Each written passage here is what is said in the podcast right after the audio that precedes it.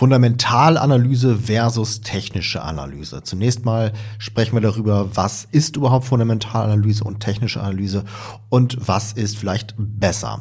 Ja, herzlich willkommen bei Trading Lernen, ein Podcast von Money Masters mit mir Robert. Hier lernst du zu traden wie ein Money Ninja. Los geht's. Ja, kommen wir erstmal zur Fundamentalanalyse. Was bedeutet fundamental? Bei einer Fundamentalanalyse schaut man sich alle Informationen an, die dem Business der Aktiengesellschaft zugrunde liegen. Das könnte zum Beispiel sein, einmal die Quartalszahlen, einschließlich Gewinn und Umsatz und vor allem halt Gewinnwachstum bzw. Umsatzwachstum. Dann auch sowas wie Return on Equity, das Geschäftsmodell, ja, auch das Produkt, die Dienstleistung, das Management-Team, das Marktumfeld, also Konkurrenz, Kunden, Lieferanten, Partner vielleicht, Branchentrends allgemein, auch politische Chancen und Risiken, Insider-Buying, ja, das heißt also, kaufen viele der C-Level-Mitarbeiter gerade Aktien des eigenen Unternehmens oder verkaufen sie sie et äh, etwa eher. Dann auch sowas wie Bewertung. Ja, das heißt, dass man sich anschaut, ist die Aktie teuer oder günstig bewertet. Klassisch ist ja KGV, Kurs-Gewinn-Verhältnis, äh, dann auch sowas wie Discounted Cashflow. Ja, es gibt verschiedene Arten und Weisen, eine Aktie zu bewerten. Das nächste ist sowas wie Mode, ja, Mode auf Deutsch Burggraben. Das äh, bezeichnet einen dauerhaften Wettbewerbsvorteil. Da gibt es verschiedene Arten von Mode, zum Beispiel Brand Mode. Ja, also eine Aktie hat einfach so eine starke Brand, nehmen wir mal Coca-Cola als Beispiel. Wenn ich jetzt mit einer neuen Cola-Marke rauskomme, klar kann ich da vielleicht einen kleinen Anteil des Marktes äh, für mich erobern, aber gegen so eine starke Marke wie Coca-Cola kommt man wahrscheinlich schwer an. Dann Switching Mode. Das heißt also, wenn es ein großer Aufwand ist, zu einem neuen Wettbewerber zu wechseln. Beispiel, ich habe ähm, in einer Firma vielleicht alle Rechner auf äh, Windows laufen, ja, und jetzt auf einmal zu irgendeinem anderen Betriebssystem zu wechseln, ist natürlich ein extremer Aufwand. Network Effects. Hier wieder ein Beispiel. Nehmen wir mal LinkedIn zum Beispiel. LinkedIn hat ja den großen Vorteil, dass mittlerweile fast jeder auf LinkedIn ein Profil hat. Das heißt, wenn jetzt ein Konkurrent kommt und äh, sagt, ich möchte so eine Art neues LinkedIn aufbauen, dann hat er erstmal eine Plattform, die relativ leer ist. Ja, das heißt also jeder, der irgendwie was im Bereich Business machen möchte, der geht eher auf LinkedIn, weil da sowieso alle anderen auch schon sind. Tollbridge ist auch eine Art von Burggraben. Tollbridge auf Deutsch Zugbrücke oder ähm, nicht Zugbrücke, sondern Mautbrücke, so ist das Wort. Das heißt also, wenn ich auf die andere Seite des Flusses fahren möchte, bin ich gezwungen, hier eine Maut zu bezahlen. Ja, das heißt also, es gibt gar keine andere Möglichkeit. Ich müsste sonst extrem weiten Umweg äh, in Kauf nehmen. Und das ist natürlich dann schon ein dauerhafter Wettbewerbsvorteil, weil dieser Fluss ist halt einfach dauerhaft äh, vorhanden. Secrets Mode, ja, also Geheimnisburggraben. Äh, das kann sowas sein wie Patente zum Beispiel. Ja, oder keine Ahnung, geheime Rezepte oder so. Price Mode, das bezeichnet die Situation, wenn ein Unternehmen dauerhaft am günstigsten sein kann und dadurch einfach die Konkurrenz schlägt. Also es gibt verschiedene Arten von Burggraben, von Modes, die man hier betrachtet. Des Weiteren Investorenaktivitäten, wie viele der großen anderen Investoren, vielleicht auch Institutionen sind hier bereits investiert.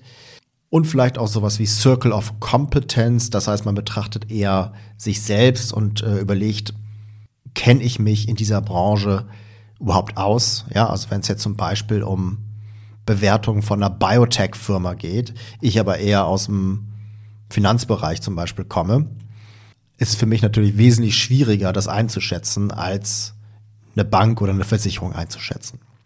So, also das sind alles Punkte, die man sich bei der Fundamentalanalyse anschaut. Im Kontrast dazu schaut man sich bei der technischen Analyse diese Dinge gar nicht an, sondern man führt eine Analyse direkt am Chart durch, am Kurschart. Das heißt, man betrachtet die Kursbewegung und das Volumen. Eventuell nimmt man noch Indikatoren zu Hilfe. Über Indikatoren haben wir ja auch schon gesprochen.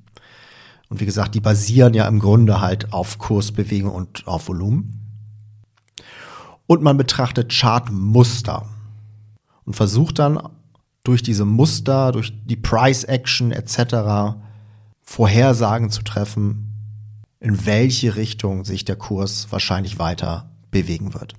Der Grundgedanke ist hier, the tape tells all. Das heißt also, dass eigentlich ja alle Informationen, also auch die Fundamentaldaten etc., bereits im Chart vorhanden sind, bereits eingepreist sind. Denn natürlich ist es so, wenn zum Beispiel ein Unternehmen auf einmal extrem starke Umsatzzahlen hat, dann lässt sich das auch am Chart beobachten. Auf einmal springt der Kurs nach oben. Oder wenn ein Unternehmen vielleicht einen Großauftrag bekommt, dann sieht man das auch am Kurs und auch am Volumen. Also insofern ist das jetzt hier kein, kein Voodoo. Ja, also es geht nicht darum, dass man irgendwie Kaffeesatzleserei macht, sondern es geht schon darum, eine Analyse durchzuführen, die einem einen wirklichen Edge gibt.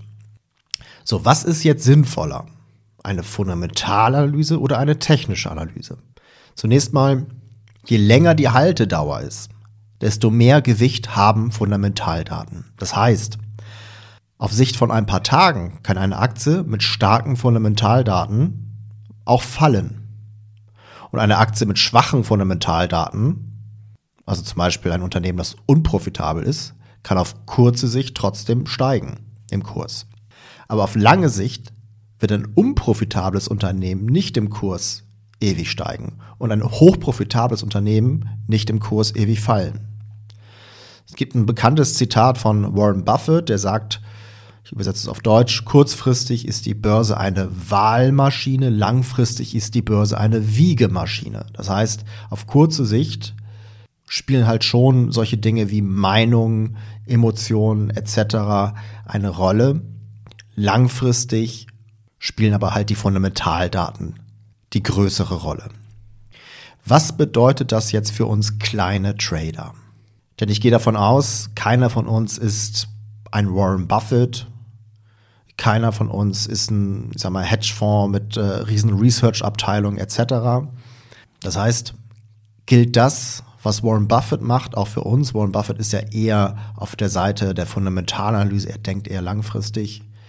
So, und ich hatte ja schon gesagt, je länger unsere Haltedauer ist, desto mehr müssen wir auch auf Fundamentaldaten achten. Also, wenn wir eine Aktie länger halten wollen, zum Beispiel über Wochen, Monate oder sogar Jahre, brauchen wir starke analytische Fähigkeiten. Die meisten überschätzen sich hier allerdings. Die allerwenigsten sind wirklich in der Lage, durch Fundamentalanalyse den Markt zu schlagen. Glauben das vielleicht?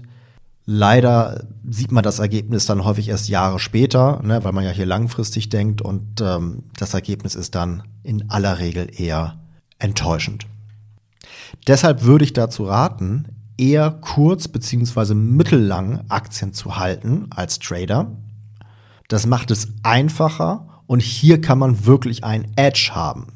Die Preisbewegungen über ein paar Tage sind mit einer wesentlich höheren Wahrscheinlichkeit vorherzusagen als die Preisbewegungen über Wochen, Monate etc. Ja, also wenn man jetzt langfristig halten will, dann machen wahrscheinlich eher ETF-Strategien Sinn. Aber wenn wir jetzt über Einzelaktien sprechen und wenn wir darüber sprechen, den Markt zu schlagen, dann macht es Sinn, halt doch eher kurzfristig oder mittelfristig zu denken.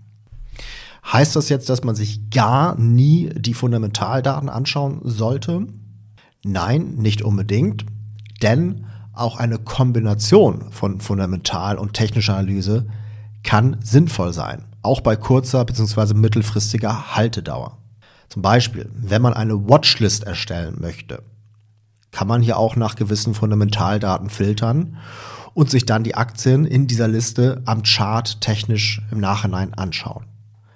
Das kann die Erfolgswahrscheinlichkeit erhöhen, besonders wenn man auf etwas längere Trends setzt. Aber was viele vielleicht sich gar nicht vorstellen können. Häufig ist es so, dass die Aktien mit dem stärksten Kurswachstum, die richtig durch die Decke gehen, noch gar nicht profitabel sind. Also die Aktiengesellschaften, die Firmen dahinter sind noch gar nicht profitabel. Das sind sogenannte Story Stocks.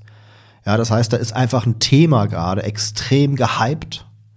Zum Beispiel, als dann auf einmal dieses Bitcoin-Thema kam, Blockchain, Bitcoin, alles, was in dem Themenfeld äh, lag, da sind viele Aktien durch die Decke gegangen, auch wenn da vielleicht nur heiße Luft dahinter war. Auch bei Biotech ist es ja so, dass viele Biotech-Unternehmen gar nicht profitabel sind, sondern da kommt einfach irgendwie eine neue Erfindung, sage ich mal. Irgendwas wird dann äh, auch, äh, da, da kommen irgendwelche Studien, das wird irgendwas zugelassen ähm, von den Aufsichtsbehörden. Und dann sagt man, okay, das könnte revolutionär sein, das könnte das Krebsheilmittel werden, etc. Und einfach diese Erwartungen an der Zukunft, an die Zukunft, lösen hier auf einmal einen Trend aus. Wobei Biotech halt da wirklich auch mit Vorsicht zu genießen äh, ist, denn das kann halt auch sehr schnell vorbei sein und dann wirklich extrem in sich zusammensacken. Fundamentaldaten können auch sinnvoll sein, um wichtige Wendepunkte zu erkennen. Wenn zum Beispiel auf einmal ein überraschend starker Quartalsbericht herauskommt, also ein Unternehmen hatte bisher kaum Umsatz gemacht, auf einmal verzehnfacht sich der Umsatz, sage ich jetzt mal. Das löst natürlich dann auch einen Momentum-Schub aus, einen neuen Trend. Insofern an der Stelle ist ein Blick auf die Quartalsdaten sicherlich hilfreich. Abschließend, es gibt zwei große Fehler, die man an der Börse machen kann. Erstens, sich wie ein totaler Vollidiot zu verhalten. Zweitens, zu versuchen, ein Rocket Scientist zu sein. Das sind nämlich die allermeisten nicht, auch wenn sie es vielleicht von sich glauben. Keep it simple.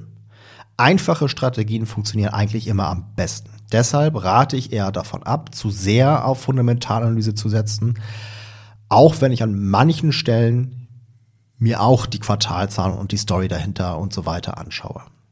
Ja, das war's für heute. Ich hoffe, es hat dir gefallen.